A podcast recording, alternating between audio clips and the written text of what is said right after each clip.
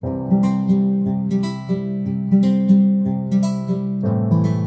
ha pasado de todo, o sea, me ha pasado como de contarte todo y el periodista entonces me entiende mejor y sabe hacer bien el extracto o luego o, o se hace un lío y empieza a decir cosas que dices, pero sí que yo esto no lo he dicho, o a lo mejor lo he dicho pero en un contexto que no está como sacado Claro. de, de lugar. Y como, bueno, ya entramos así directamente Sí. en la entrevista. ¿Y cómo ves es- este nuevo mundo de, pues, de los podcasts o de la gente que no somos periodistas y que estamos haciendo entrevistas? ¿Qué te parece? Bueno, yo creo que es como un espacio para, para soltarse, para hablar.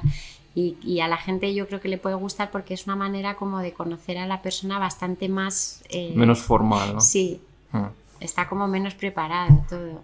Vale, pues May Meneses, más conocida como Nena da Conte, muchas gracias por venir al podcast. Nada, muchas gracias a ti por invitarme. Que, oye, que tengo- tenía muchísimas ganas porque viendo entrevistas y tal he visto como que hay una historia detrás ahí que yo desconocía porque cuando me comentó Celia, la amiga en común, Sí, y juega nena y yo, pero ah, pero siguen activos, o sea, no sabía. Y creo que mucha gente igual tampoco no lo sabe. sabe. Ya, ya, ya. Me Claro. está costando mucho. Yo paré en el 2013, 2014.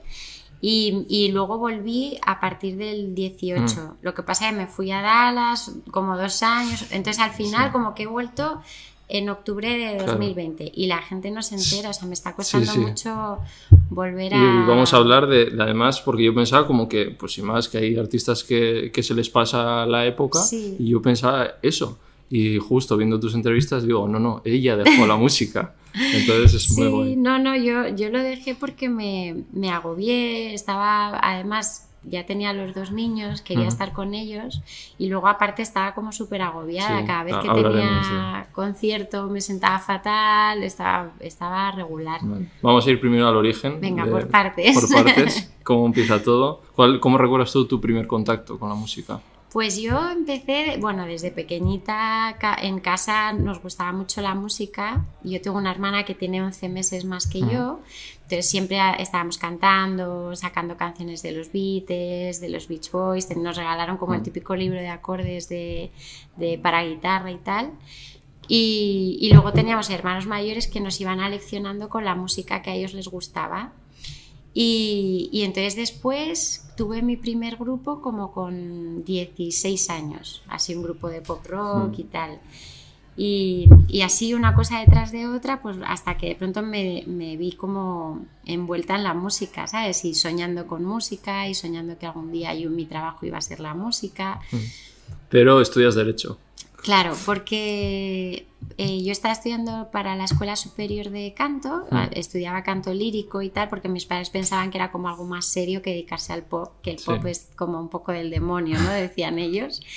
Y, y entonces en, en- en el último momento me suspendieron y yo tenía 18 años, era septiembre, no me había matriculado en ninguna carrera ni nada porque yo iba a hacer lo del canto. Y, y entonces me, me- bueno, pues mis padres, no, pues ahora haces derecho y punto, ¿sabes? Y, y es como lo que conocemos nosotros y ya está. Entonces, bueno, me dejé llevar y pensé, digo, bueno, son cuatro años, cuando termine derecho vuelvo otra vez a, a Ah. ver qué, qué puedo hacer con la música. Y terminas, pero te pones a trabajar ya, ¿no? De administrativo, ¿no? Dijiste. Mm, Bueno, primero Oh. estuve en un... Primero estudié posiciones durante un tiempo, a notarías. Madre mía, qué valiente. Y luego lo que pasa es que no tenía como, no era muy constante y entonces me- se me hizo como un mundo. Eh, y luego me puse a trabajar en un despacho de abogados así familiar, pequeñito. Y por las tardes iba a una escuela de teatro musical. Y entonces ahí fue cuando volví poco a poco otra vez a, a tener Ah. contacto con la música. Eh, por cierto, me voy a servir, tú ya te has servido. Sí, Que Ok, patrocinador, eh, Ecomil. ¿Has probado tú leches vegetales? sí, a mí Sí. me gusta la de soja, Ah, la sí. verdad, sí. Vale. Pero la de almendras Sí, también avena, la he probado, la de avena. también la he probado. Mm. Sí, sí, me gustan. Vale, vale. Pues eso, son de Murcia, es bastante sano, sin azúcares. Muy y bien. nada, chin chin. Venga. Luego no sé, has dicho que igual una cerveza te pides, porque Yo creo largo. que sí, ¿no? Cuando se ponga intensa la entrevista. Vale. Y entonces, estás ahí como dices, ya me, me, dedico más a la música? Bueno, entonces yo probaba y hacía como, me apuntaba a todos los castings de teatros musicales que había por Madrid y un poco lo seguía intentando, lo seguía intentando, pero no salía nada, no conseguía nada. ¿Con qué años, perdón, esto? Yo creo que tenía 22, acabé la carrera, pues 23. Y entonces de pronto me vino una crisis existencial que estaba como haciéndolo todo mal y, y estaba saliendo demasiado por Madrid y tal. Y, y, dije, bueno, me voy a ir a vivir a Almería, a un pueblo de Almería, y, y empiezo como de cero en, en, la otra punta de España, me alejo de Madrid, de la música, de todo. Entonces me fui a Almería a vivir y estaba viviendo allí cuando mi hermano y mi novio de entonces eh, me apuntaron al casting de Operación Triunfo, pero yo ah. sin saberlo. O sea, era como, oye, que mm, me llaman un día por teléfono, en plan, oye, que nada, que somos de Operación Triunfo, de tal, y yo como flipando, y digo, pero a ver, digo, pero ¿cómo, cómo habéis conseguido mi teléfono? Dicen, no, porque pues te han apuntado al casting o te has apuntado tú. Digo yo, pues yo no me he apuntado. Bueno, pues al final me dijeron tal día, tal, tal, no sé qué, para presentarte al casting, no sé qué. Entonces estuve dudando un tiempo porque además a mí el programa, o sea, ni siquiera lo veía yo el hmm. programa porque no me Sí, era la segunda edición para que la gente sepa, sí. Claro, o sea, había, estaba sucediendo la primera edición sí, de Rosa y entonces todo, toda España estaba viendo ese, hmm. ese programa. Y, y, yo no, porque me daba un poco de rabia, porque yo decía, pero estos quiénes son, ¿sabes? que han salido aquí como de la nada y tal, y no han, y no han estudiado música, ni han hecho tal. Entonces yo estaba como, era un, un poco como orgullosa, ¿sabes? No, no, no me molaba y al final acabé, acabé cayendo. Claro, se hace que yo ya paso por aquí media academia de la última edición y digo, bueno, voy a dejarme el, el, OT un poco aparte y de repente empiezo a estudiar y digo, pero ¿cómo que ha estado también en OT? Ya le tengo que preguntar otra vez por OT. Pues, en OT2 y... En OT2, entonces, bueno, pasé todos los castings, todo como, me fui como ilusionando, todo ideal, tal, no sé qué, no sé cuántos, entro en el programa y me echan la primera. Entonces fue como, ahora soy la perdedora más famosa de España. O sea, ¿cómo, eh, ¿cómo, viviste primero antes de eso? Eh, porque veo, porque están en la fase o las fases de OT que tú estás en los castings está en YouTube todavía, ¿no? Sí, sí, sí. Y lo estuve viendo y te preguntan ahí en la fase final eh, como, ¿qué pasa si no entras, no? Y tú como... yo te llorando. Sí, como, si no entro ya es el fin, no sé qué, o sea, eh, se acaba todo y lo, bueno, no, no, tú sí, sí, sí. Sí, porque yo ya le había dado a la música un montón de oportunidades, entonces yo, para mí era como, venga, La última, ¿no? La última, más tenía 24 años, yo entré como ya mayor, ¿no? En el, mis compañeros tenían 18, 19, 20 años. Claro, claro, es una chavala. Y, mm. y a ver, en perspectiva, 24 años no es nada, pero en ese momento era como, yo ya soy mayor, me tengo que centrar, tengo que tener como una vida como más ordenada y mm. tal. Y, y pasa un poco eso. Y entras y, o sea, estuviste una semana en la academia, entiendo. Estuve dos, semanas ah, dos, semanas porque el, la votación como que hubo un problema con un compañero, con Enrique Anaut, se puso mal, entonces como que cancelaron la, la, la votación de ese día y, y, lo pospusieron una semana ah, más. Bueno. ¿Y cómo viste esas dos semanitas? Bueno, es que la verdad que tengo como pocos recuerdos, ¿sabes? Ya ha pasado 20 años, ¿no? O sea, ha pasado mucho tiempo.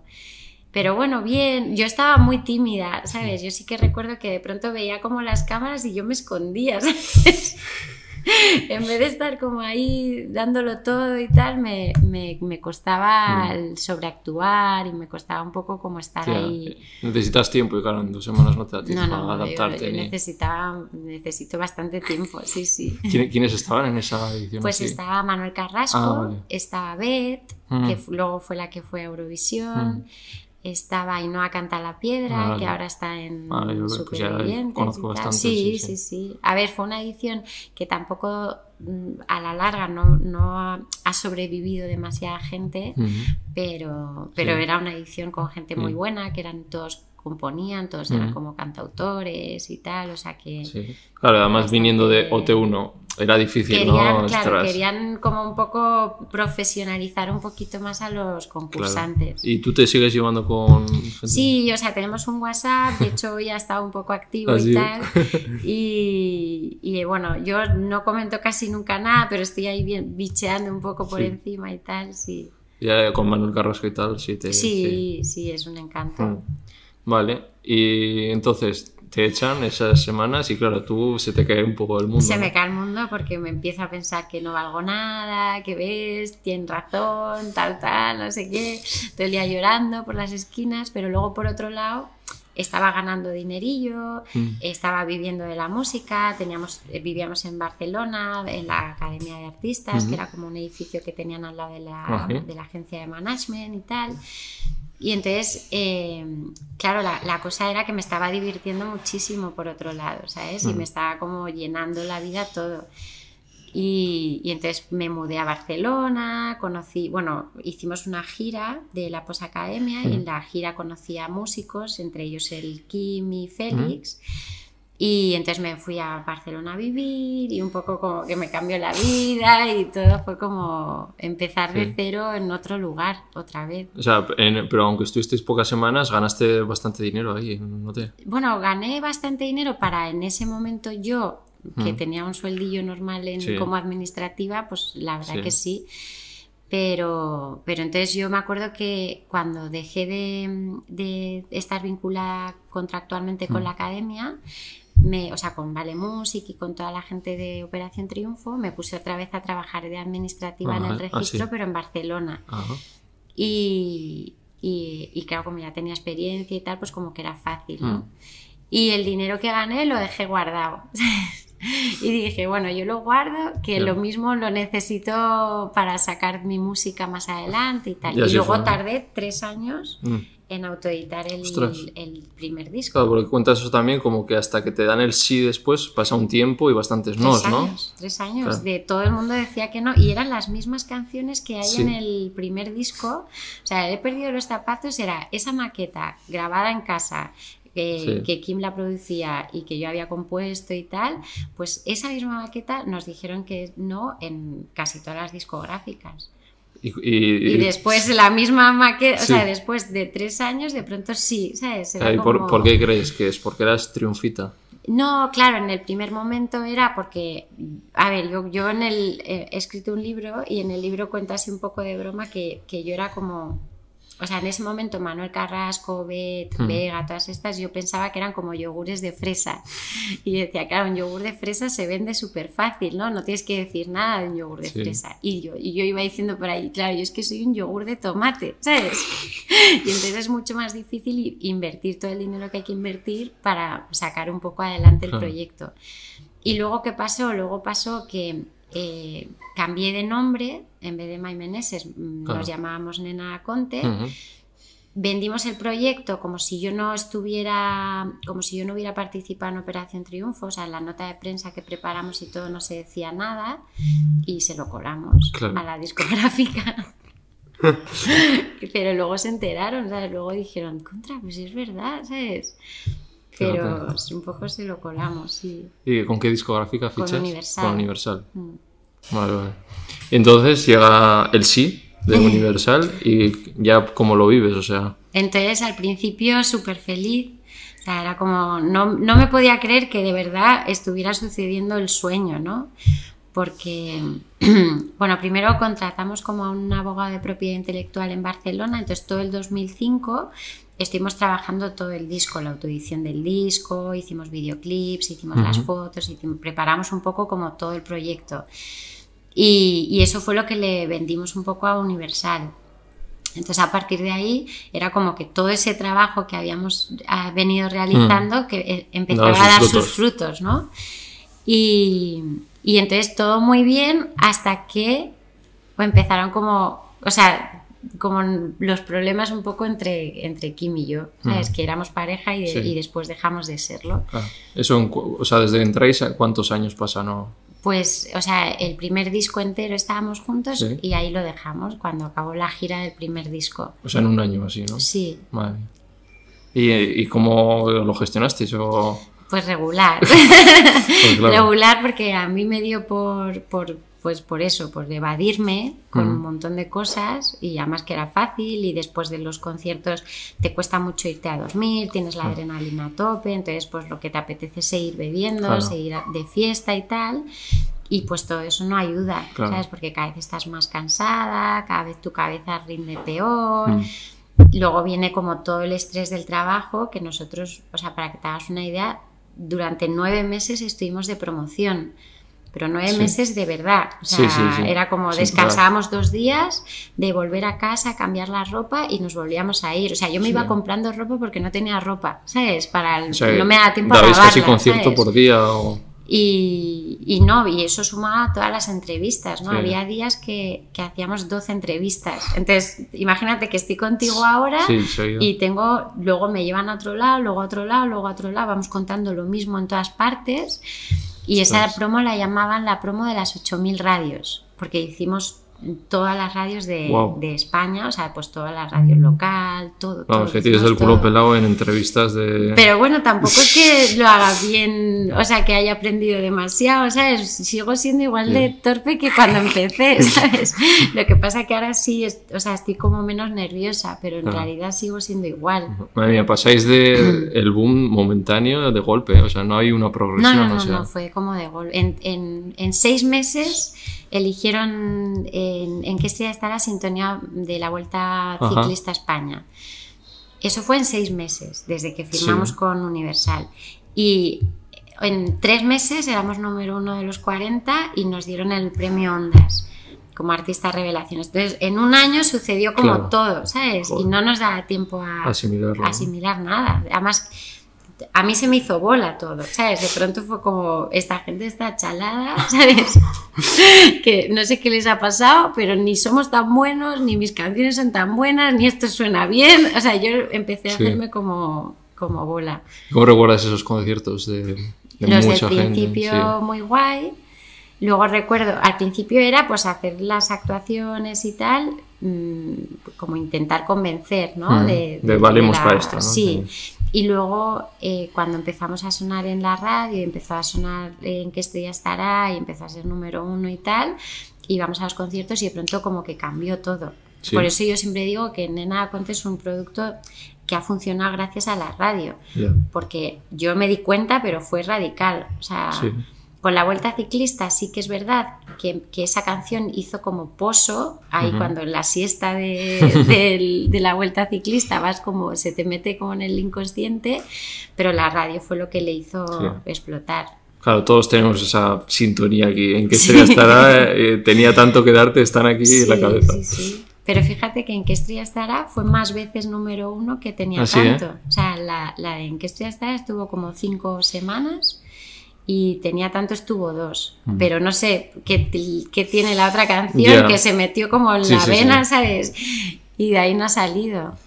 Vale, y eh, entonces en ese año, eh, ¿cuándo recuerdas que empieza? ¿Qué momento te viene a decir, ah, esto ya empieza a torcerse?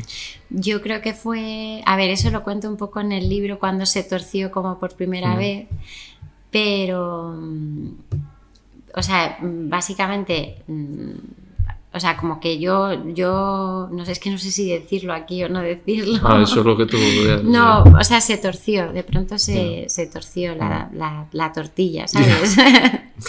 que todo estaba bien hasta que de pronto empiezas a como a ser suspicaz, a, todo te sienta mal, mm. empiezas como a ver que la gente que te rodea no está ahí por lo que tiene que estar, a lo mejor tú lo estás dando todo, pero la gente está mal. o sea, ves que se arreman por hmm. dinero, entonces tú empiezas como a, rayar con la gente, ¿sabes? Y yo soy súper cercana, súper abierta, soy como muy amigable. O sea, empezaste igual como a desconfiar también de, todo el mundo, ¿sabes? pero bueno, también igual te darían motivos. Son, ¿no? lo sé, o sea, yo creo que hay un poco una mezcla de todo, ¿no? Por un lado, mm, hay cosas que son reales, pero sí que es verdad que yo empecé a distorsionar un poco la realidad. O sea, ¿fue la fama igual o el éxito que se te abrumó? Y, y con la fama, por ejemplo, es lo que te digo, me empezó a dar como... Ahora con el tiempo mm, lo analicé y vi que era el síndrome de la impostora, ¿no? Que es como que todo lo bueno que te pasa te crees que no te lo mereces, ¿no? Entonces, claro, a mí pues todo se me hacía grande, ¿sabes? Yo decía, pero esta gente, ¿qué le, qué le pasa a esta gente, ¿sabes?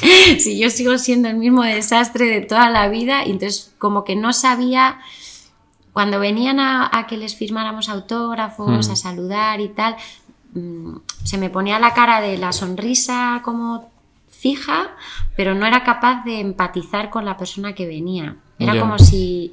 Un robot, ¿no? Total, o sea, las, las personas no eran personas, ¿no? Hmm. Era como, era una cosa un poco rara.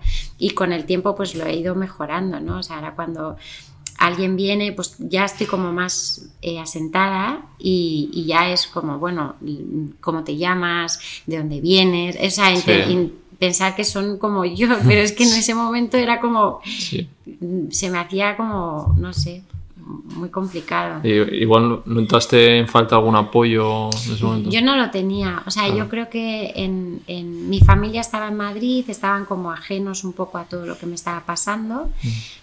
Y, sí que es verdad que tenía amigos en Madrid que cuando venía les contaba todos mis dramas y entonces era como una especie de telenovela que iba cada mes, mm. iba como actualizando y tal. Pero, pero sí, o sea, en el, en el entorno más cercano de allí, mm. creo que cada uno lo estaba viviendo a su manera. Cada uno se, no sé, se iba a decir una barbaridad, cada, uno se lamía su cabello y ya está, ¿sabes? O sea, no, no había un decir, oye, ¿estás bien? Eh, ¿Cómo llevamos esto? Porque si erais una banda también, ¿no? Además. Bueno, llevábamos a los mismos músicos todo el tiempo, pero bueno, cada uno lo vivía como a su, mm. a su manera. Y, había mucha, mucha broma, mucho chascarrillo. Entonces, a veces pienso que detrás de tanta broma se oculta la verdad se asoma, ¿no? Sí, exacto. ¿Cómo se llama el libro? Ya que estás hablando de él para hacer un poquito de promoción. Se llama Tenía tanto que darte. Ah, vale. Yo no sabía unos dibujos que tú subiste explicando un poco todo, ¿no? Entonces, sobre eso pues me ha dado bastante información. Y ahí explicas eso, ¿no? Como pues la subida, la bajada, la gente que estaba alrededor que igual no te ha apoyado lo suficiente o, o no estaba remando a favor, ¿no?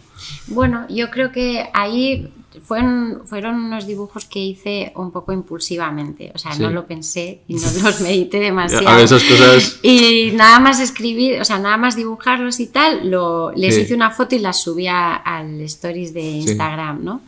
y se armó un revuelo, de pronto, o sea, revistas que no habían prestado atención a mi proyecto en los últimos tiempos, de pronto como que llamaban a la oficina para ver si, para una entrevista, para hablar de una relación de maltrato y tal, y yo decía, no, o sea, no estoy hablando de un maltrato, estoy hablando de una relación que era tóxica a lo mejor por las dos eh, bandas y, y que en el fondo lo que estoy contando ahí es que quien yo pensaba que era mi amigo no se comportaba como, como me hubiera gustado, ¿sabes? Que era la pareja esa que hemos hablado, ¿no? Que en un año ya os separáis. ¿Y, ¿Y, cómo vivís? Bueno, un año estuvimos cinco juntos, ¿eh? Lo que pasa que un año con el éxito. Eso, eso, con el éxito. Y después de eso, de ese año del éxito, ¿cómo, cómo hacéis hasta que se...? Pues la verdad que, no sé, vamos tirando, vamos tirando, vamos tirando. Eso más que, ¿no? Sí, hasta que de pronto yo, yo quería cambiar un poco la banda, quería cambiar un poco a los músicos y tal, pues porque hubiera una energía nueva, porque, bueno, porque yo qué sé, porque me había mm. rayado con ciertas personas y tal, porque yo ya te digo que estaba como en una situación de distorsionar la realidad y tal, mm. entre eso y que había cosas que no me gustaban. Eh, y entonces parecía como que no, no era imposible. O sea, los cambios que yo. Era como si yo estuviera viviendo mi proyecto como si yo fuera la corista, ¿sabes? Y entonces era en plan, oye, que a lo mejor tengo algo que decir aquí, aunque sea. ¿Sabes? Como que tendremos que dialogar un poco más. Entonces, cuando no hubo ese diálogo, pues yo soy muy de, de, de la gota que colma el vaso, ¿sabes? Sí que es verdad que no, no soy de, hay una confrontación inicial, lo digo a las claras y tal, sino que al final, al final se me hace bola y, al final estallo, ¿sabes? además tú, eras la cara visible, tú debías de ser la jefa ahí, ¿no? Lo pasa... Pero bueno, por el carácter de cada uno, yo, no soy jefa, ¿sabes? No tengo ese... Ese, claro, pero es tú quien la cara, quien tiene la presión, entonces, joder, que menos que decías eso puede ser también por un tema de machismo, ya sabes. Sí, eso, o sea, puede ser. Yo creo que hay más cantantes mujeres que seguramente pasen. Sí, y, además yo, componía todas las canciones y daba la sensación de como que yo simplemente las cantaba y que era un poco como, bueno, pues la, niña es la que canta y ya está, ¿sabes? Y, entonces, bueno, no sé, puedes, puede haber un poco de eso, sí. Y que al final lo tenéis sin querer interiorizado, ¿no? Y os hacéis de menos y esas cosas. Yo creo, sí. Vale, y entonces cuando decides tú, oye, que dejo la música. Pues después de, romper con Kim, con todo el mundo, de armar ahí como el, un Big Bang total, me vengo a Madrid y me doy cuenta, bueno, hablando con mis padres, me voy a vivir a casa de ellos y tal, mm. les empiezo a contar un poco todas las cosas que se me pasan por la cabeza, cómo estoy, mi situación mental, tal, no sé qué. Y entonces ellos como que, bueno, vamos a, ayudarte, vamos a ir al médico, vamos a ver que vamos a poner un poco de orden, que vienes a echar una piltrafilla, vamos como a, a... O sea, todavía no había ido ni a terapia, por ejemplo. No, no, no había. Es que en todo ese tiempo yo tenía que haber ido con un psiquiatra conmigo. Desde que saliste de Oteo. Desde ese momento. Y yo en, ningún momento lo tuve. entre eso y que yo no me cuidaba, pues mm. claro, a mí se me hizo bola todo. Y ya empezaste a ir a terapia. Y entonces empecé a ir, me empecé a, a medicar un poco para que esa distorsión de la realidad y esa química volviera otra vez a, a centrarse, ¿no? Entonces tardé como un año, año y medio a todo esto saqué el, el tercer disco. Porque tenías por contrato, ¿no? Dijiste que tú ya lo querías dejar, pero tenías que sacar dos todavía. Tenía que sacar dos. Entonces saqué el, el, tercero, que fue un poco desastre porque no le gustó a nadie, ¿sabes?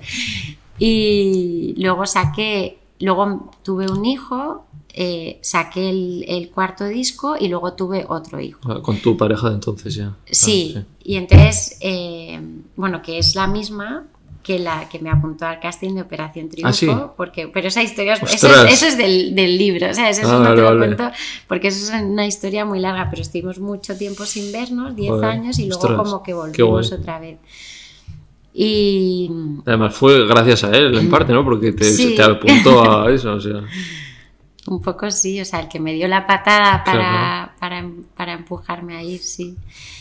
¿Y qué pasó? Entonces, eh, de pronto yo ya dije, mira, esto de la música no tiene ningún tipo de sentido, me sienta fatal, ¿sabes? Estoy aquí con medicándome, tal, tal, no sé qué, ¿para, para qué? Para intentar como mm, seguir como un tren al que no me puedo subir, es que estoy como corriendo detrás que no, llego, ¿sabes?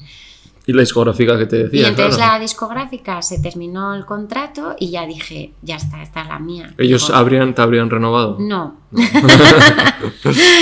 y, y, entonces dije, bueno, pues este es mi momento para, para ya dejar la música y dedicarme, pues yo que sé. Pero fíjate, que era lo que habías querido siempre, ¿lo tienes? No, lo tengo, lo estropeo porque lo, la cagué, bueno, Son circunstancias también, no es fácil nada estar ahí arriba. Hay que saber me imagino que, o sea, de broma digo, si me pasara ahora mismo con lo que sé, todo lo que me pasó, creo que lo haría igual de... No, no, no, no creo. Pero, pero no, o sea, en el fondo sí que es verdad que, que tener hacer terapia, o sea, que alguien te vaya como llevando, hmm. que, te, que te vayan como informando de, de, qué mecanismos puedes utilizar mentales para que, pues eso, para que no se arrolle el monstruo. Si no nos enseña nuestra vida normal, pues imagínate una exposición tan brutal.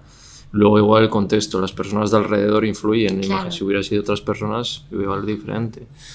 Es que son muchas Y ahora, por ejemplo, no sé, con, con, los músicos que tengo ahora, pues como que hemos encontrado un equilibrio entre, entre amistad y trabajo, que también es importante para mí, porque para mí es como que si yo te veo cinco veces seguidas, ya soy tu amiga, ¿sabes? No, al final son familia, porque, estás más tiempo con ellos que... Los ves todo el tiempo, ¿sabes? Entonces cuando de pronto te acuerdas que es una relación laboral y que ellos tienen sus propios intereses, tú los tuyos y tal, pues depende de cómo se puede estropear, ¿no? Mm.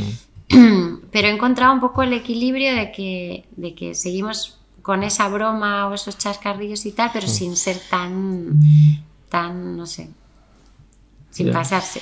y no, te, no había un punto de pena de decir, joder, he estado donde yo quería y... Pues a ver, yo ahora, por ejemplo, con, con, mi marido, pues él me lo recuerda muchas veces, ¿no? Me dice, eh, tú ya lo has conseguido, o sea, tú ya estuviste ahí, o sea, no tienes que sentir, tú, ya has sido grande, ¿sabes? Y luego las circunstancias de la vida, o sea, te va, es como los actores, hay veces que trabajan mucho mm. y veces que no trabajan nada, ¿no? Pues la música viene a ser un poco igual. También el público se cansa de ti, de pronto ya no le interesa tanto. La edad también influye, o sea, de pronto ya no tengo 20 años como todas las que están saliendo ahora, ¿no? Entonces, intentar llegar a un público de 15, de 17, de 20 años es una utopía, Mm, sí. ¿sabes? Bueno, o sea, ¿tú crees que ahora es un límite tu edad para...? Bueno, yo creo que es como una ventaja, por un lado, porque a nivel personal me da toda la estabilidad y todo el peso que necesito, pero, pero sí que es verdad que en determinados medios o radios Sí. como que ya te consideran como que ya, ya. ya estás en otro lado. Y luego, es que eso creo que va mucho con lo que hemos dicho de mujer, porque Sí. Manuel Carrasco tendrá tu edad. O... sí, tiene tres años menos que yo o, o cuatro. ¿Sabes? sí. O sea, y siempre es como una mujer para actriz y todo también, en Mm. cuanto ya se ha pasado, o sea.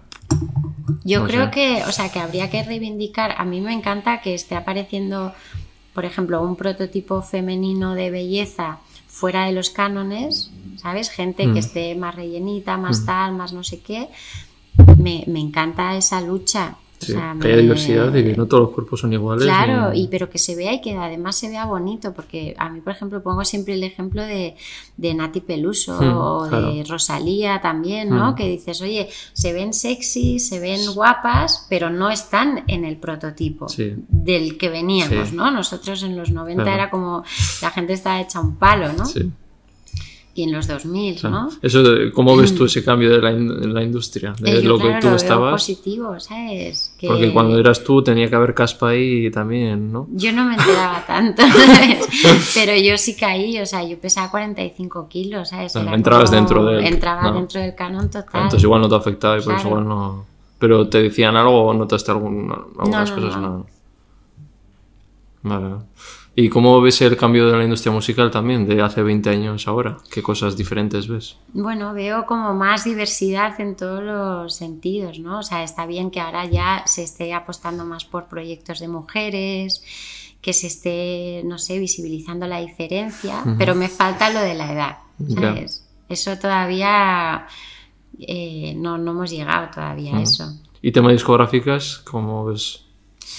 Pues no lo sé, yo ahora estoy como en una independiente, en subterfuge, entonces bueno, estoy feliz porque, o sea, yo quería virar un poco hacia el mundo independiente porque me parecía que es como más tranquilo, Sí. ¿sabes? Más tranquilo y además se valora un poco más eh, no la canción que suena en la radio, el hit, sino que se valora un poco la El proyecto, carrera ¿no? artística del- de la persona, ¿no? Y, y entonces a mí me, me apetecía un poco esa como esa bajada o esa calma o esa, no sé, Mm. o esa atención más, entre comillas, cultural, ¿sabes? Y en, en esa época, claro, con ese boom, supongo que también entraría mucha pasta. Porque en ese Sí. momento en la música se ganaba mucho dinero, ¿no? Sí, sí, yo soy ahorradora, o sea que yo por ahí todo... Por lo menos no lo has despilfarrado No. como otros. No, no, yo me compré mi, mi casa, o sea, todo, todo. En ese sentido sí que tuve mucha Mm. cabeza, ¿sabes? Me compraba mucha ropa porque es verdad que Sí. es como un, un- no es un defecto, pero vamos, que es una, Mm. una inclinación que tengo. Bueno, y algo positivo ya sacaste también, entonces, eh, sí, con sí, cabeza. sí, sí, sí. Vale, vamos, siempre pregunto tres nombres. Eh, bueno, sobre personas, cosas. El primer nombre, eh, tu hijo. Tus hijos, perdón. Que te diga el nombre de... No, no, que, de- que te. O sea, yo te pregunto y pues lo que te venga, pues lo que he supuesto para ti. O... Pues a ver, los niños son todo lo que tengo que me da como el motor para seguir. Mm. O sea, es como mi gasolina total.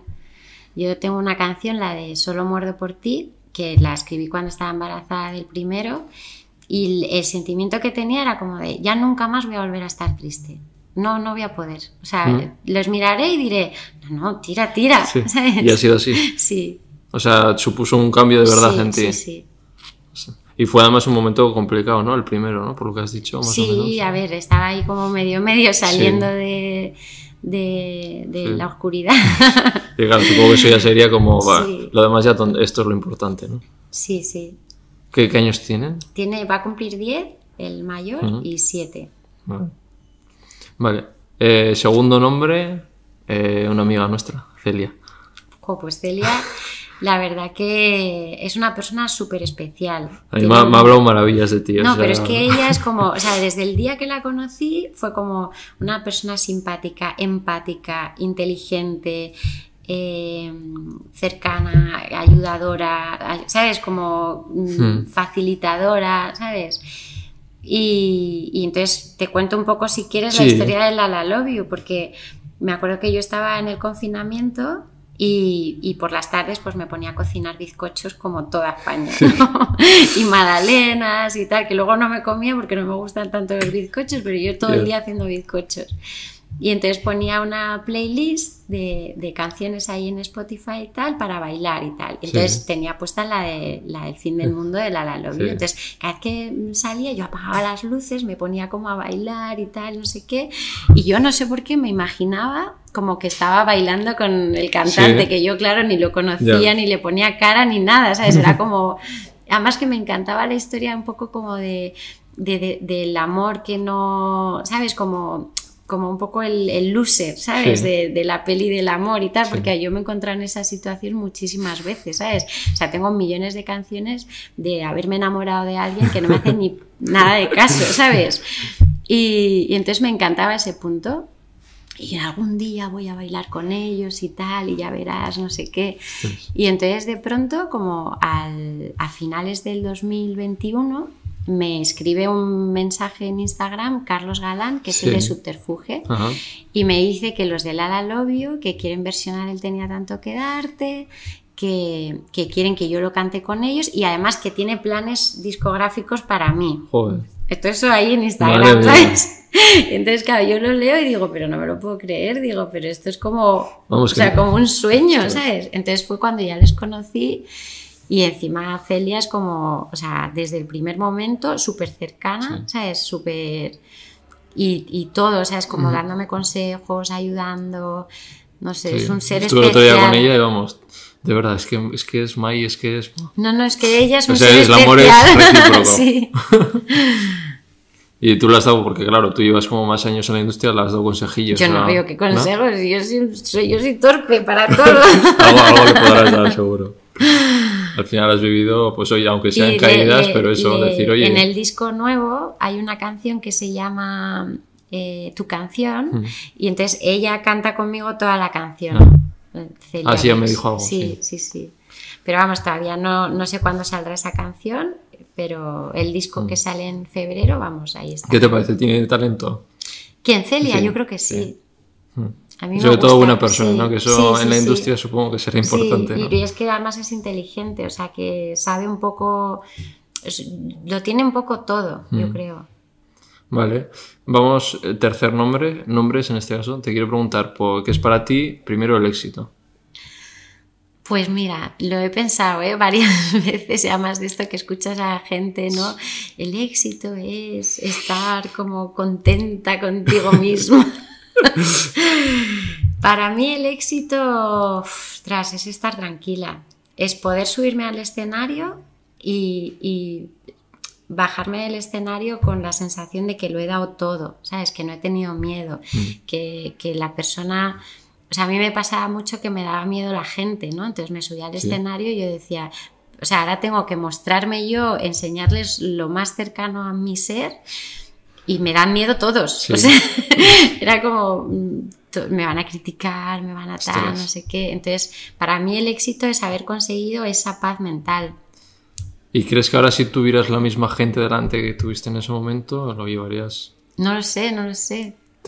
Bueno, también dices en una entrevista que te digo que a los míos hay que enfrentarlos, ¿no? Que al final vuelves porque te enfrentas a ellos. Sí, sí. Y al final yo creo que lo he conseguido. Sí, sí.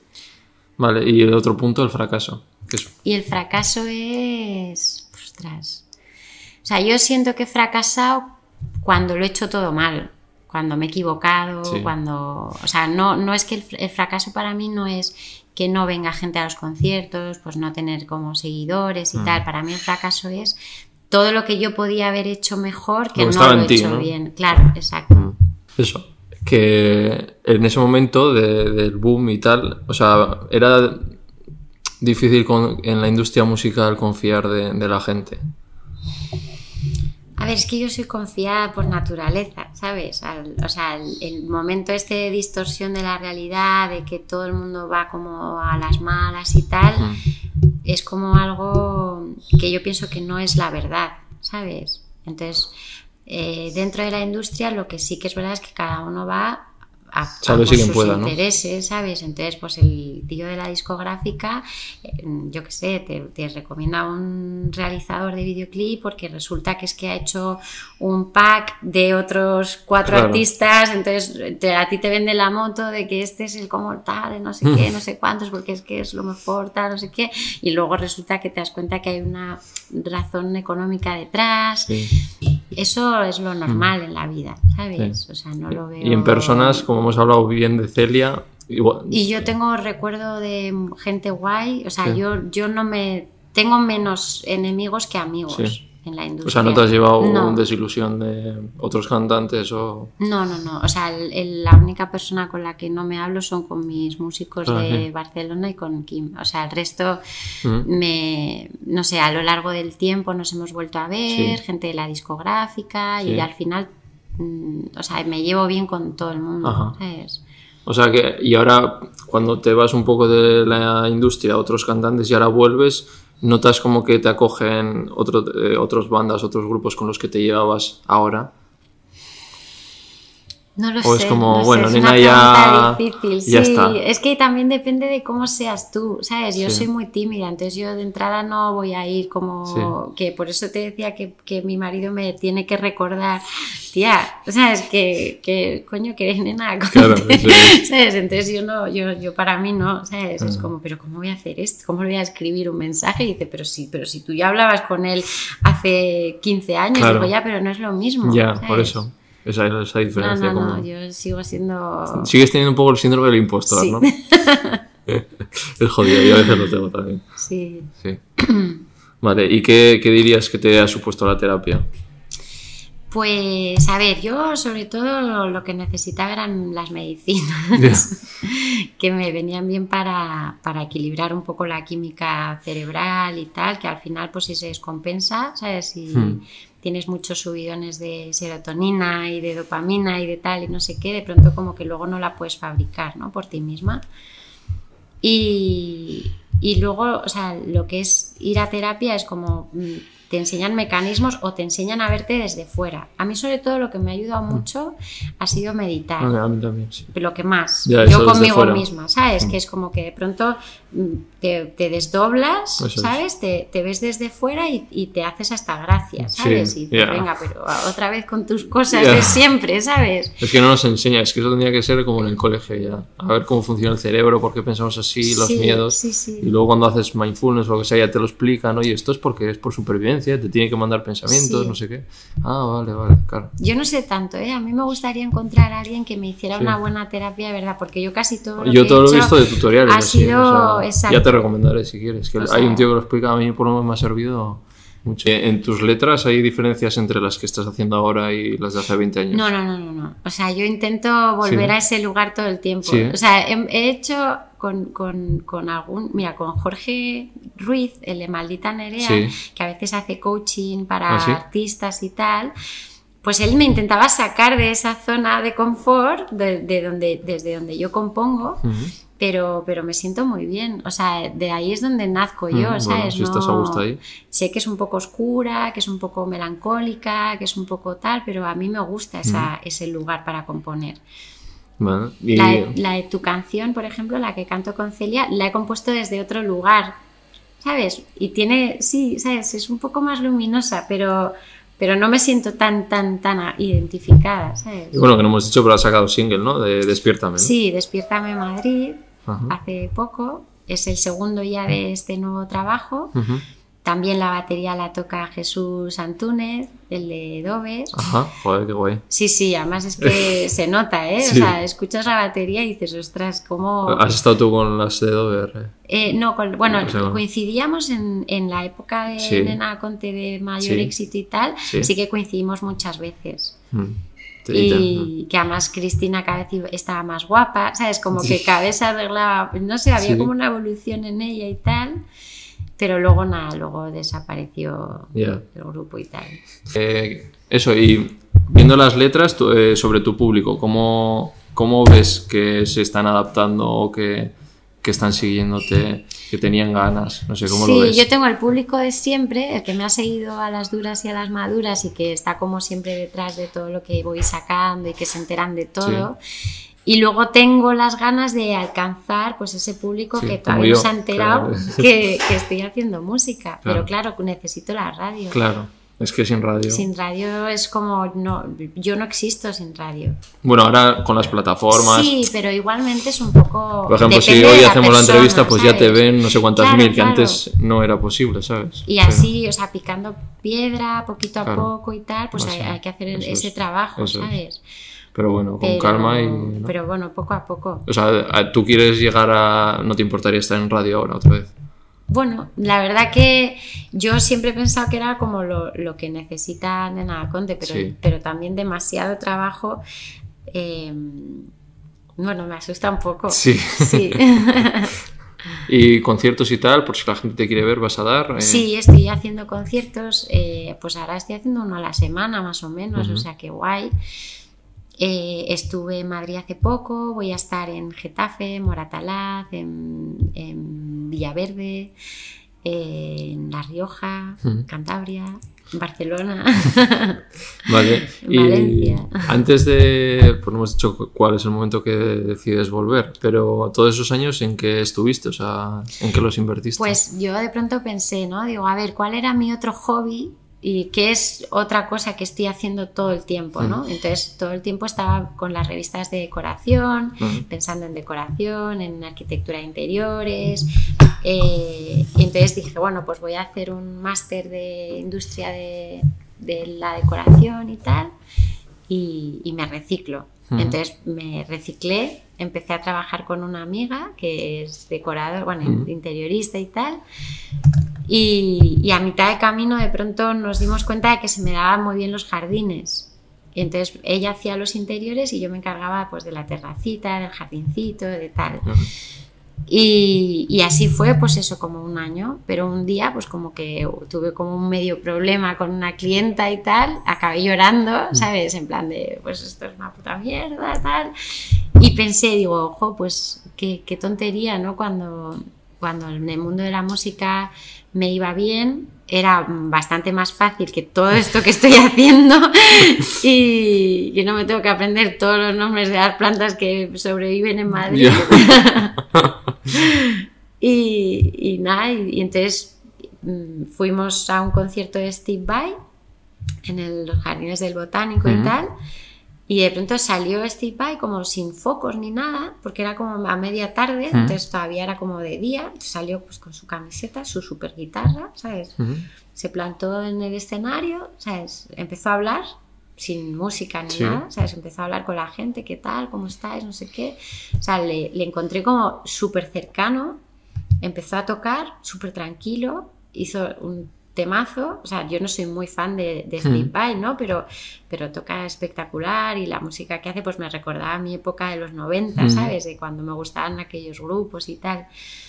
Y, y entonces conecté de pronto y dije, o sea, ¿qué, qué hago que no estoy encima de un escenario? ¿Sabes? Si es muy fácil, o sea, no hay que complicarse tanto la vida. O sea, no, no, hace falta hacer el pino puente, pues si tú eres sencillica, y tal, pues yo no bailo ni hago nada. Yo hago con mis canciones, hago con mi guitarra y eso lo puedo volver a hacer, no es tan difícil, ¿sabes? Y que has nacido para eso y al final, aunque lo intentes alargar, pero tú eres cantante. Y es, lo que yo, yo es lo único que sé hacer bien en el mundo, ¿sabes? lo haré mejor o peor, pero es lo, lo, mejor que sé hacer, ¿sabes? ¿Quieres una cerveza? Vamos bien. Pues pídele una cerveza, porfa. ¿Tú no? No. ¿Solo yo? Sí, sí. Venga, vale. si quieres, di, el cámara está viendo también, ¿eh? Vale. bueno, con el cámara, ¿no? Sí, que no está sola, está bebiendo el cámara también. Yo voy a agua, que si no se me van las preguntas. ¿Por dónde íbamos? ¿Te acuerdas? Por Ah, sí, eso, que ya decides cómo volver o te, te da ese... Ah, lo de Steve Vai, que, me quedé maravillada y dije, voy a volver a hacer lo que yo, lo único que sé hacer mm. en mi vida. Vale, ¿y, qué empiezas a mover? ¿Qué empiezas a hacer? Entonces, eh, digo, venga, ¿dónde están las canciones? ¿no? Entonces, en, me di cuenta pues, que tengo ya compuestas unas cuantas, ocho canciones tenía, Y, entonces llamé a un productor amigo que es Paco Salazar, que hacía como cinco años que no hablaba con él. Y, y, entonces fue un poco gracioso porque bueno, es que esta historia es un poco larga, no, no, no la voy a contar, pero, pero bueno, que eh, Paco me empezó a, hacer la producción otra vez de, las canciones y tal. Y bueno, a Paco lo conocí porque me hizo la producción de I Just Call You Girl, que es la única canción en inglés que tengo, que la hizo en el 2011. Entonces le volví a llamar después y hicimos pues eso, las ocho canciones nuevas. Sería raro para ti, ¿no? Como... Bueno, era volver, ¿sabes? Era como voy a volver. De hecho, había un, carpintero con el que trabajábamos de Torrejón mm. que de pronto un día me dice, mira, May, te lo tengo que decir. Dice, yo ya sé que eres nena, porque yo iba como que yo no era nena Conte, ¿sabes? Yo, o sea, yo soy María, tal, no sé qué, y me dice un día, oye, May, te tengo que decir que sé perfectamente que eres nena Conte y que me gustaría que hicieras un concierto benéfico para una asociación que tenemos, tal, no sé qué. Entonces, ese fue el primer concierto que hice después de un montón de, de años. ¿Cómo, lo, ¿Cómo, lo, recuerdas? espectacular. muy emocionante. Eh, era como un concierto que, bueno, que, que, yo dije, venga, voy a invertir en el bolo. Llevaba violinista, mi hermana vino a cantar los coros, a, tocar el xilofón. O sea, fue un concierto súper especial súper bonito. Y de ahí... Y a partir de ahí ya pues empezamos a rodar, grabamos el disco de suerte, conseguí que me fichara BMG, la discográfica. Y justo cuando íbamos a lanzar el disco y todo estaba preparado tal, tal, tal, tal, pues me dice mi marido que le han trasladado a Dallas. Se me había pasado lo de Dallas. y entonces fue como, tuvimos ahí un momento de... Joder, ahora mismo Dallas. O sea, ¿Cómo? ¿Cómo? ¿Por qué? ¿Sabes? Y en plan de estos de que yo estuve como un mes dudando si quedarme en Madrid yo sola, ¿sabes? Y que él se fuera, ¿sabes? Claro, pero los niños. Claro, y entonces me quedaba yo con los niños, pero le dejaba sin los niños. Entonces, entonces ahí fue como, ostras, no, no, ¿qué hago? ¿Qué hago? ¿Qué hago? Y me fui. Ah, ¿y cuánto tiempo? Dos años. Dos años. y el disco se quedó. La vida te da sorpresas a ti mucho, ¿eh? Madre mía.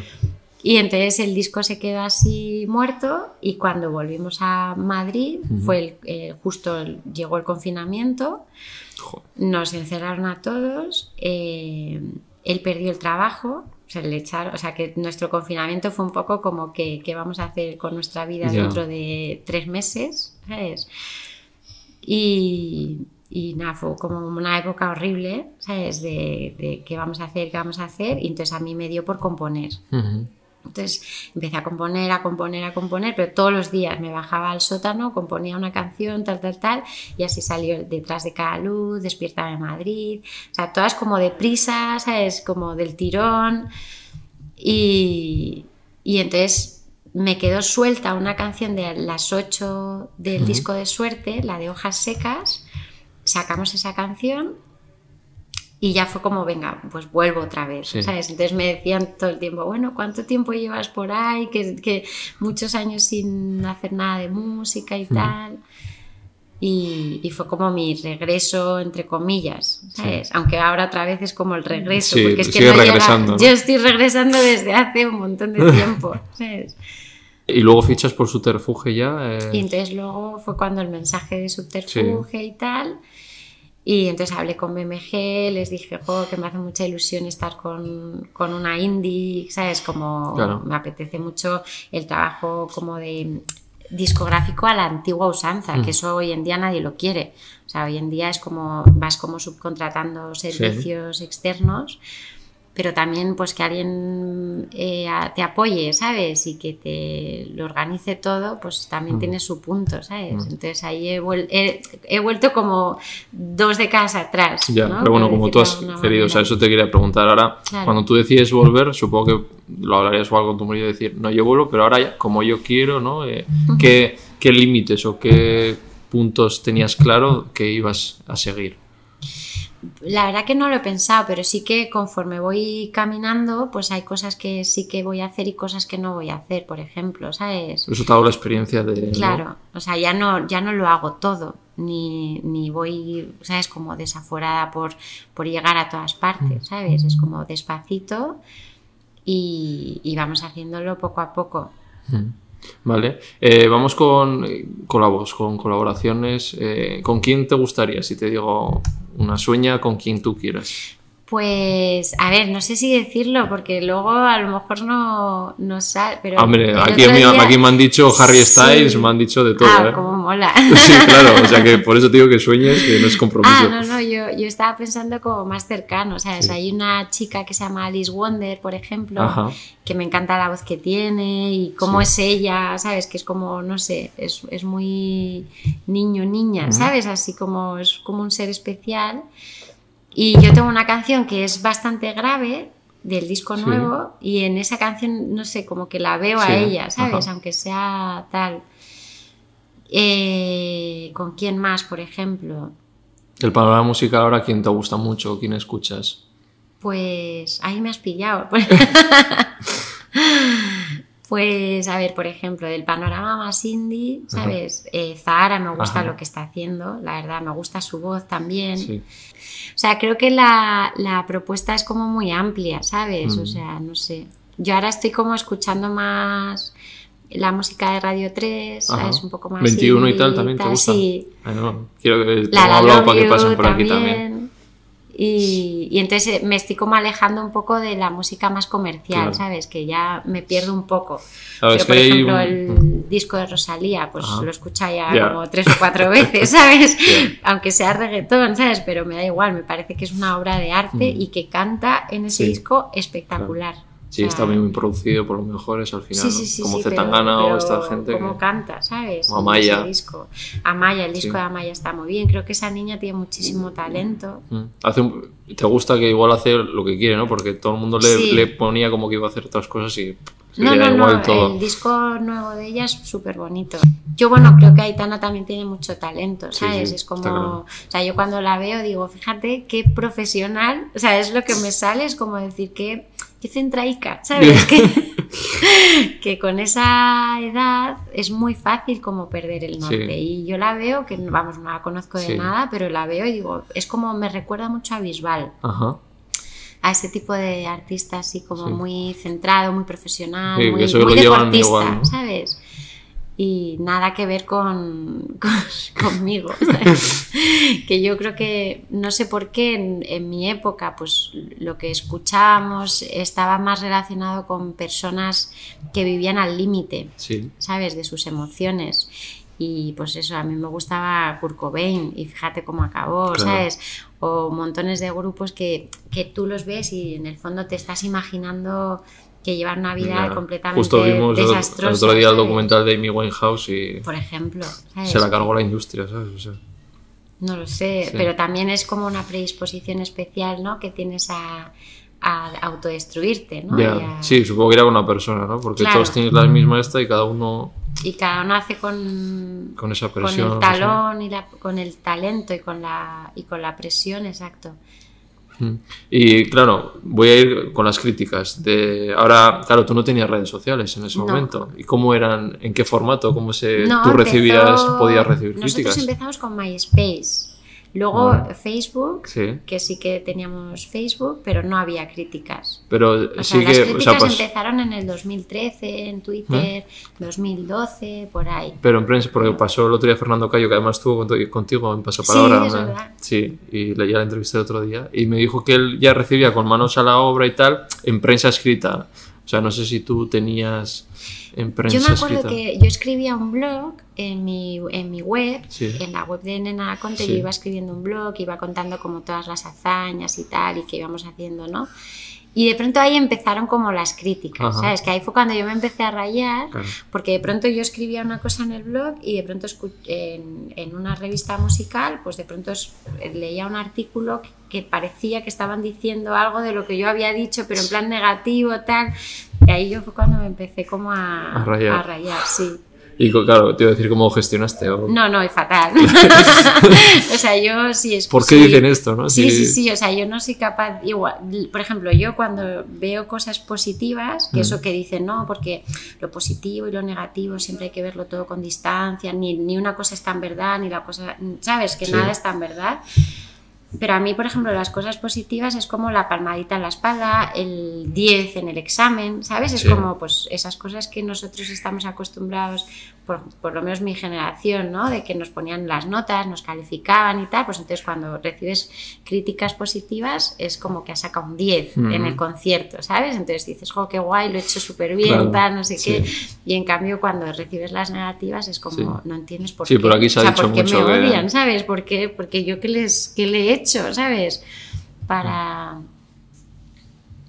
A mí, o sea, me, me sientan bastante mal. O sea, dices que te afectan, pero hombre, supongo que ahora ya te afectarán menos que... No, no, me afectan igual. igual. Sí, sí. Al principio me rayaba muchísimo, ¿sabes? Entonces, claro, de pronto, pero, pero igualmente, mm, o sea, escuchas... Yo escucho una crítica o leo una crítica y se me repite, ¿sabes? es como ese pensamiento recurrente que no te puedes sacar, la culebrilla que va dando vueltas hasta que consigues... O sea, ahora con el tiempo lo que consigo es verlo desde fuera, pero la culebra sigue dando vueltas. Es que, sí.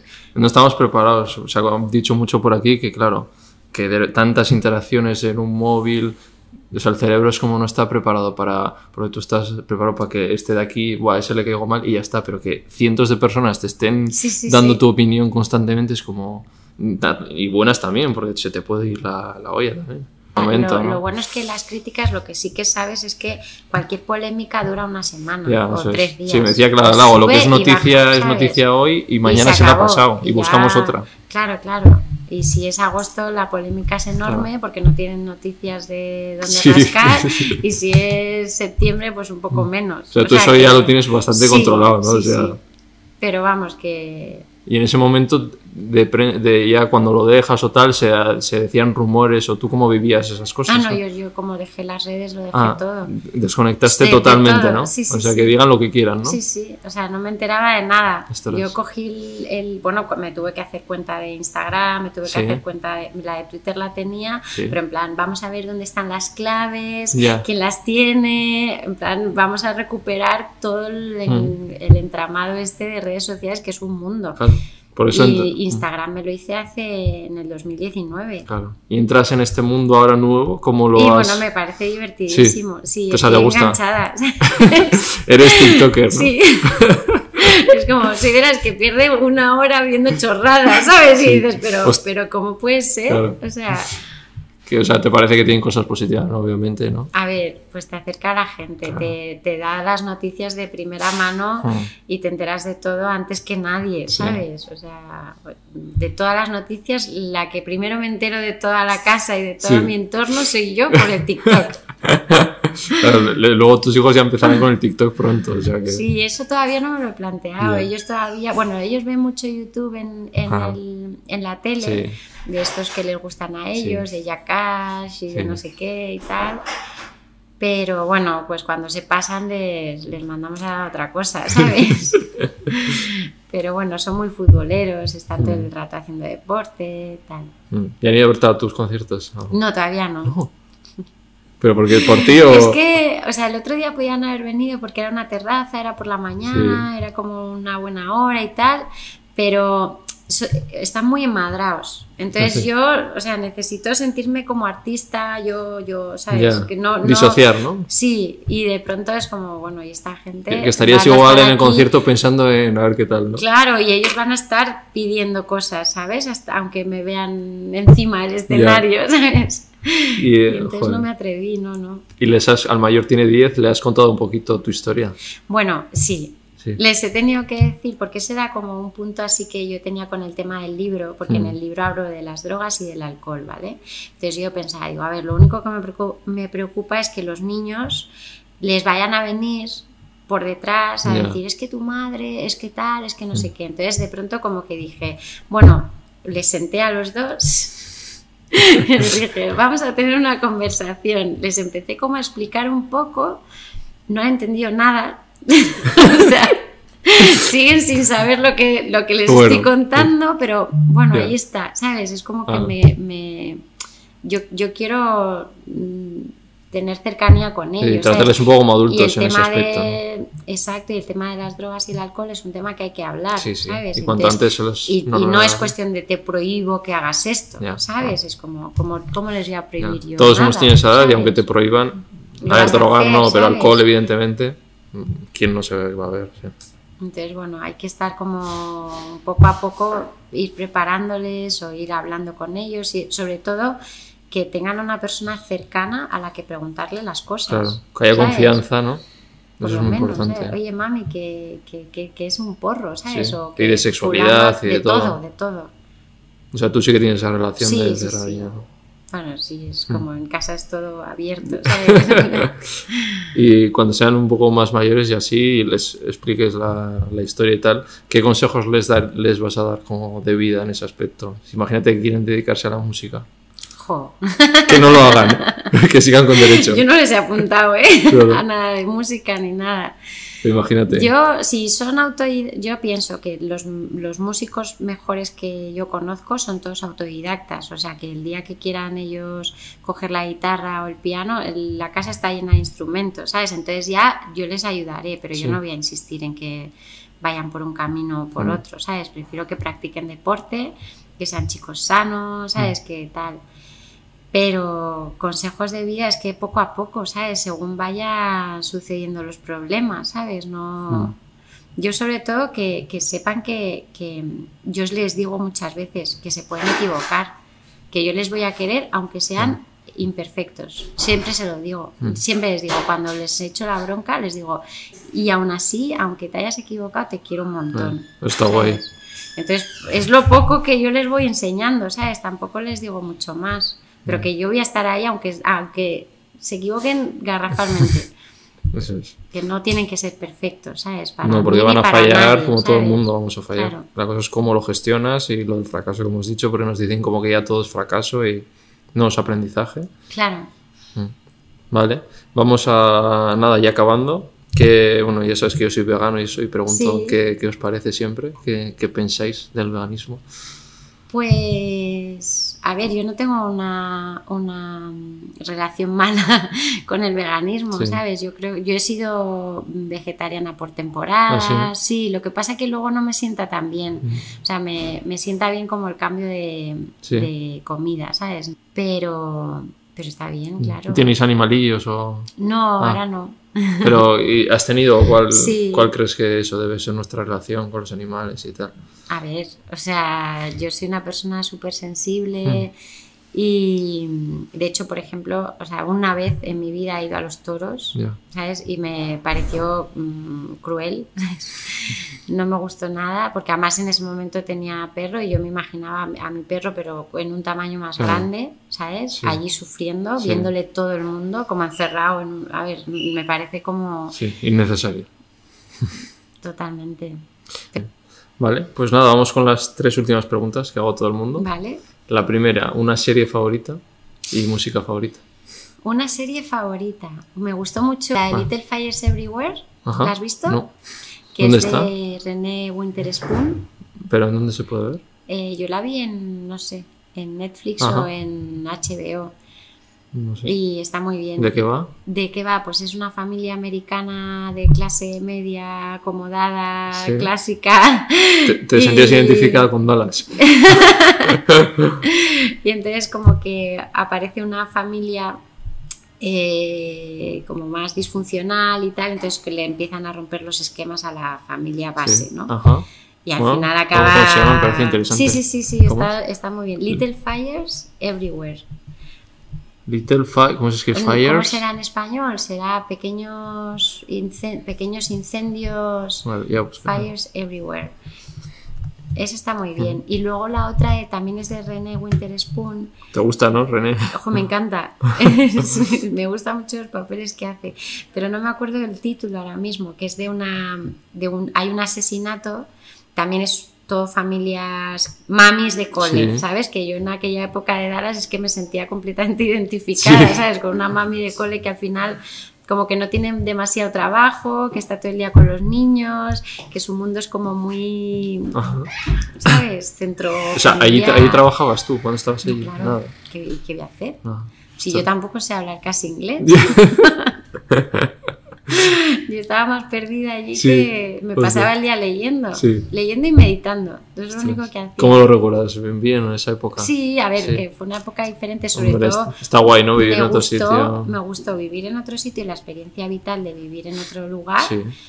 Eh, en otro país, que tienes como que enfrentarte a situaciones nuevas todo el tiempo, pero luego también me gustó que estábamos los cuatro solos no teníamos amigos, no teníamos familia. Momento para pues, estar piña, ¿no? Te, une muchísimo, sí. Y los hijos también, ¿no? Ya, que no, dos años. bastante, sí, lo pasamos muy bien. Sí. ¿Y el cambio cómo vivieron del colegio y todo? Bien, sí, como eran pequeños, es que los ah. niños pequeños se adaptan a ya, claro. Y habrán cogido buen nivel de inglés, sí, ¿no? Sí, sí, Qué guay. ¿Y Dallas? ¿Y qué te pareció el sitio? Bueno, vivíamos lejos de la ciudad, ¿vale? A 40 minutos así, en el típico suburbio ah, de casitas todas bonitas, tal, con el césped, tal, de película, igual. Y entonces a Dallas íbamos poco. Ah. Además es que las autopistas por ahí son súper complicadas, entonces ir a Dallas era perderse seguros. y, pero bien, o sea, a Dallas íbamos como para ver museos, un poco así, hacer mm. vida... O sea, vivíais una zona tranquila. sí. ¿Y música favorita? Pues a ver, música favorita. La que yo me pongo para relajarme, eh, Subhan Stevens. ¿No sabes quién es Subhan Stevens? Lo siento. No, no, es, es un poco. Yo, parezco igual mayor, no sé, tengo 27. no, no pareces mayor, ¿eh? Que alguna vez he dicho lo de que nuestra generación, luego pensaba, no, nuestra generación, no, mi generación. ¿Cuántos tienes tú?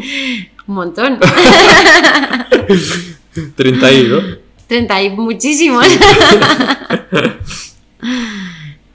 Eh, ¿Qué más? Me gusta Bon Iver, eh, me gusta Josh Rose, que es un tipo que inglés me parece que se mm. vino a vivir a Alicante. Eh, me gusta Wilco, mm. no sé, y luego tengo una playlist de cosas para los niños, ah, que es la que ponemos en el coche, que ahí está Harry Styles, Miley Cyrus, eh, Justin Bieber. O sea, tenemos como dos. Una que es como más... más para vosotros, ¿no? Más indie, ¿sabes? Entre comillas, y luego la más comercial. Y de, de todo Operación Triunfo me interesa. ¿Quién escuchas o quién te gusta? Ostras, ahí me has pillado. Soy Mira, te puedo decir, de, de toda Operación Triunfo, creo que la que más eh, talento tiene parecido a lo que a mí me gusta es Amaya. Sí. Yo creo. Hmm. Pero, a ver. ¿De los clásicos? De los clásicos. A ver, Manuel Carrasco tiene mucho talento, lo que pasa es que no es un tipo de música que yo escuche, ¿sabes? Normalmente. Sí. Pero compone muy bonito. Chenoa me gusta como el personaje suyo, ¿sabes? Como lo arrolladora que es, ¿sabes? Lo segura de sí misma que parece, ¿sabes? Lo bien que habla, mm. ¿no? Pablo López. Pablo López lo he conocido un ah, par de veces, sí. Además, como hemos hablado en plan de, hemos compartido productor, ¿no? Ah, sí. Claro.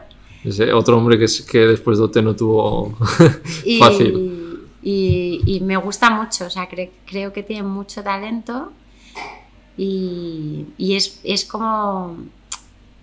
Es, es, muy cercano, muy sensible, ¿sabes? Muy... Que nos hemos visto dos veces y me... Te trata como... Sí, o sea, y hablamos y hablamos y hablamos y, ¿sabes? Y, bebemos y tal. Compartisteis de esa experiencia, de... hablasteis algo, seguro. Es que me, interesa mucho de, joder, pues lo mismo que te pregunto a ti, o sea, ¿cómo fueron esos años de de salir, que quedó segundo además, que yo cuando le decía, este tío, qué talentazo, y, y, que no, no cuaje hasta dentro de muchos años, hay que aguantar el tipo, ¿no? Que te puedes venir abajo y, y, el tío estaba ahí. Es muy interesante. Es sí. Me, gusta eso, ya ves. Me gustan más los fracasos que los éxitos, pero bueno, porque a mí también me sirve de que cuando tienes momentos malos recuerdas y dices, oye, que no eres el único, que hay gente que lo ha pasado mal y ya está. Yo sabes en quién pensaba siempre y en quién pienso ah. siempre, en Sabina. Sí. Porque Sabina, el disco aquel de 500 días, y, no, 19 días y 500 noches. este lo sacó ya y era talludito, sí. pero bastante. Entonces, de pronto tuvo un éxito espectacular con ese disco. Ah o Serrat, que también Serrat ha estado mucho tiempo de sequía, ta, ta, ta, ta, ta, hasta que de pronto como que sube Mm. y... O sea, tú sí que piensas en gente ¿no? para sí. motivar. Sí, sí, entonces digo, mira, pues todavía estoy a tiempo, quiero decir, o sea, que no es... Claro. No es, yo no tiro la toalla, no la he tirado nunca en el Mm. fondo en mi vida, nunca he tirado Sí. la toalla. Aunque parezca, ¿sabes? Pero, pero nunca la he tirado, nunca me he rendido, ¿sabes? Sí, o sea, el, el fracaso no me asusta. ¿sabes? Eso es lo, sí que lo tienes, ¿eh? Desde OT también. Sí, no, no me preocupa. Es como, bueno, venga, va, Sigue, sigue, sigue, caminando, sigue. sigue caminando. Que, que nunca se sabe, es que Sí. nunca lo sabes. De pronto haces una canción tal que engancha. Pero la cosa es trabajar, trabajar, y- trabajar. Claro, es que no hay que parar nunca. Y Y, luego hay el que factor creer suerte, en uno pues- mismo. Bueno, el factor suerte. Pero te tiene que ¿sabes? pillar currando.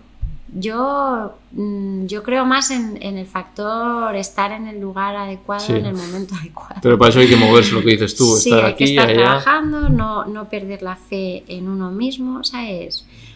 Y, y hacer lo que uno sabe hacer y ya está, ¿sabes? El, si tiene que pasar, va a pasar. Tu caso, me- además, re- con lo de OT me recordó mucho cuando vi que estuviste en OT y saliste a la primera y dije, ostra, un Mimi, un Lola Índigo, no sé si la conoces. Además, con otro nombre, me recordó mucho. Sí, sí. Estilos diferentes, obviamente. Pero, ¿qué te parece? Cuando lo viste, ¿te, te Sí, recuerda un poco? la- la- el- yo la nombro en el libro, ¿Ah, a, sí? a ella, os nombro solo el detalle, Sí, ¿no? De que ha habido otras perdedoras que luego han conseguido como el mismo tal, no sé qué, como Lola Índigo, porque es, bueno, es, es seguir intentándolo, Claro. No quedarte con el primer no, ¿no? Porque te van a decir Claro. muchas veces que no. Claro, o sea, la vida está llena de noes, pero por lo menos no te lo des tú a ti mismo, ¿no? Sí. Y luego es que, que profesiones como tan vocacionales te, te llaman tanto que es que al final no puedes hacer otra cosa. Es que yo qué voy a hacer en mi vida si lo que me Tú eres puedo- artista. sé hacer es componer y luego cantarlo, ¿sabes? Vale, segunda pregunta. eh, si te doy 24 horas de vida, ¿qué harías? Ostras. Yo lo, lo tengo como una especie de, de mantra que yo a veces cuando estoy un poco deprimida o tengo un problema como muy grande, como que me han criticado Sí. mucho en redes o movidas de esas, digo, a ver, si imagínate que hoy te vas a morir a las 7 de la tarde. yo también lo pienso. Sí, ¿no? Muy y dices, sí.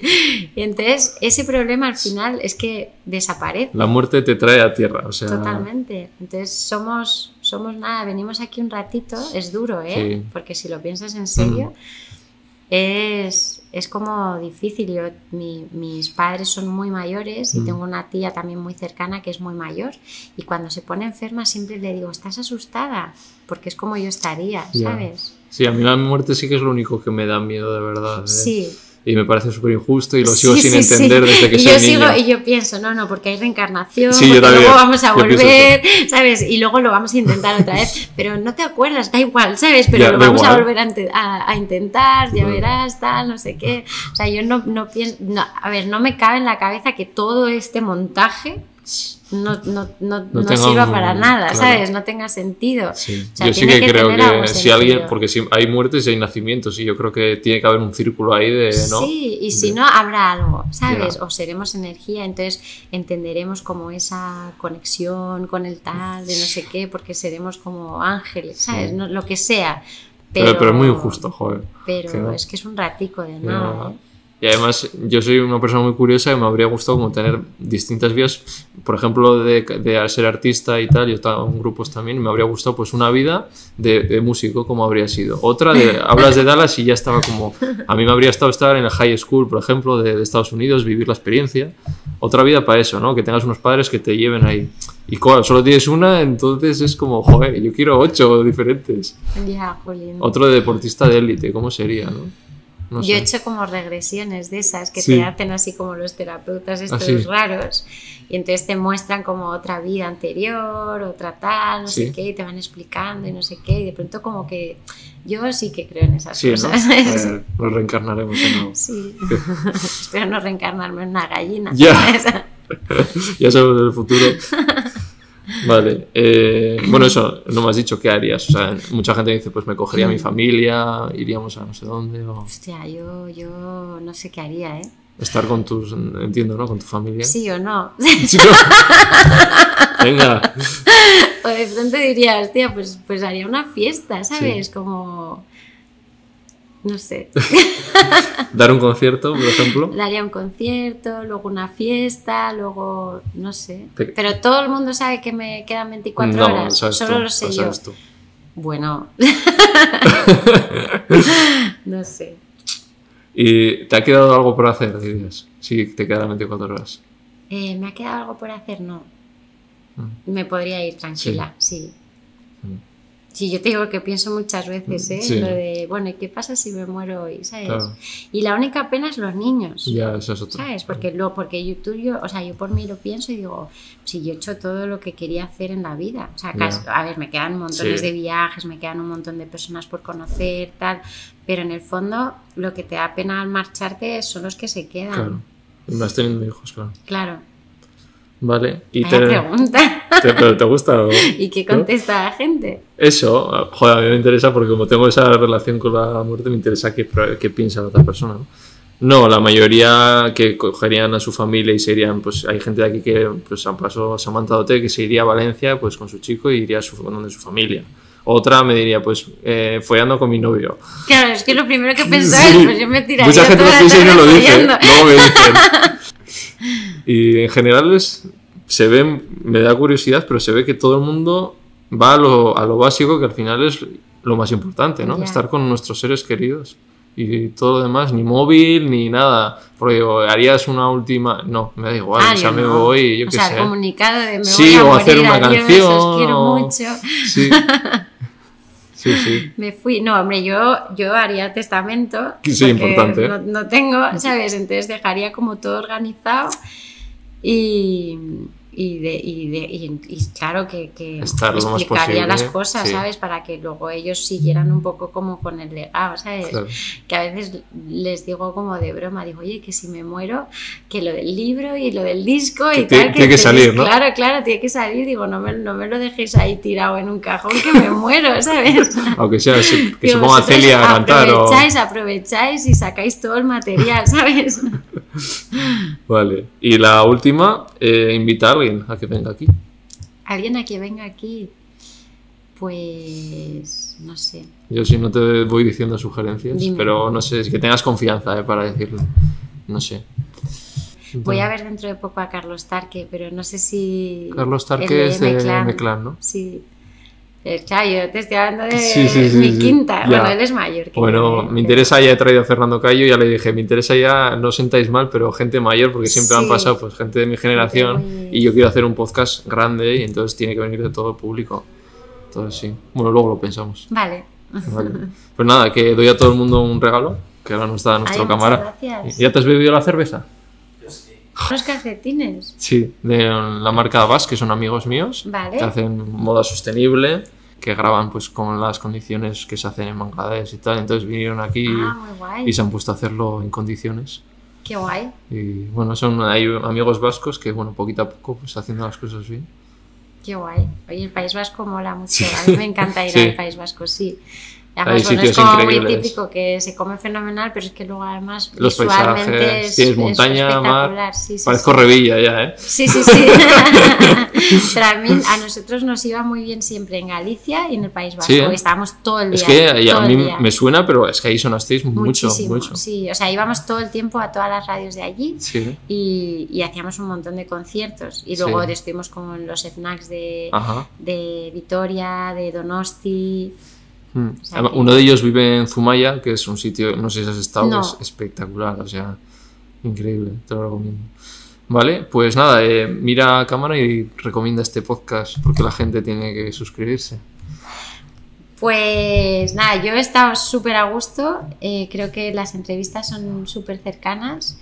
¿Y a qué cámara miro? Ah, eso, eso. Ah, vale. estás ya muerto. Vale. Y, y nada, Ibai es un tipo encantador, ¿sabes? Y, me has hecho sentir como bien y, muy fácil. Así que nada, pues suscribiros porque además cada vez está viniendo más gente. Sí, sí, esto ya se pone interesante. La presión ya se va notando. y además, no, me interesa sobre todo porque tú, lo que te he dicho, experiencia de entrevistas tienes, vamos, has hecho y me interesa cómo me ves o, consejos. O... No, está muy bien, sí. Y la presión, mira, yo me acuerdo cuando empezamos a sentir como todo el mogollón, que nos mm. nominaron a los premios Ondas y tal, y aquello se puso serio, mm. yo me acuerdo que le dije a la chica de la discográfica, le dije, pero o sea, que con tanto trabajo, con tantas cosas, porque nuestro calendario estaba lleno, imagínate como tres, cuatro meses mm, vista, ¿sabes? Y yo le decía, pero ¿cómo puedo manejar esto? Y ella me decía, tú concéntrate en cada día. Claro, eso es. cada día tienes su cuidado y mañana tienes otra entrevista, tienes otro, otro que hacer. Y ese es como el mejor consejo que me han mm. dado siempre, cada día su, Sí, vivir el día a día, eso es. Sí. Así no te agobies con... Sí. ¿Y habías hecho alguna así tan tranquila, entrevista larga? Eh, estuve en el... ¿Cómo se llama? El, cuadro... Hay otro podcast ¿Ah, que, lo hicimos en la cadena SER, ¿Ah, pero que estaba relacionado con Podimo o ¿Ah, algo así. Y también era larga. Sí, era larga y así tranquila y tal. estaba, sí, ya... Pero esta me ha pillado como más concentrada. Sí, ¿no? Sí. me alegro. Pues nada, que si está a gusto es lo, principal en los que venís. No, pues muchas gracias. ¿Y, estos qué hacen? ¿Qué dices? Todo ropa marca sostenible. Ah, vale. Sí. O sea, que em, no, que no eh, explotan a niños. Eso es. Lo han grabado y todo. Sí, sí. y son súper transparentes. O sea, están, ahora están muy... Yo lo pienso muchas veces, ¿eh? La responsabilidad que... tenemos cada uno en el comercio, ¿sabes? Sí. En la cadena, ¿no? pero, pero es que por mucho que lo tanto comprar y tal. Claro. Ellos dicen además que no quieren que les estén comprando, ellos fomentan la compra de segunda mano, de tiendas de segunda mano, pero bueno, si se les compra a ellos, ellos encima enseñan lo que ganan. Dicen, nos ha costado a los trabajadores esto, las prendas esto, y nuestros beneficios esto, que eso en las marcas. Es porque se dice, no, es que eso es caro, y dicen, no, es que nosotros pagamos bien, ¿sabes? Claro. El problema es el precio. El precio de las otras, si te vale un jersey 5 euros, hay alguien que no está ganando nada, ¿no? Pero como consumidor compulsivo, ¿cuál te compras? El de 5 euros, ¿sabes? Porque luego lo tiras y te compras otro dentro de un mes. en cambio, esto la, ya verás que la tela es buena, o sea, se nota mogollón. En el día. No te he preguntado, ¿hiciste gira a nivel internacional? No. Bueno, eh, fuimos a Argentina, a Buenos Aires, fuimos a París y a Berlín, pero eran como ferias puntuales, ¿sabes? De... o sea, no has vivido esa gira. No. Eso igual te queda, ¿no? Por hacer. Sí, sí, sí me queda ir a México con mis canciones, que es como un sueño que el día que vaya a México va a ser como apoteósico, ¿sabes? Vale, pues nada, que ha sido un placer. Igualmente. Me ha gustado mucho. Y nada, que te vaya genial. Y todos a seguir sus conciertos y su nuevo single. Muchas gracias. Chao. Sí.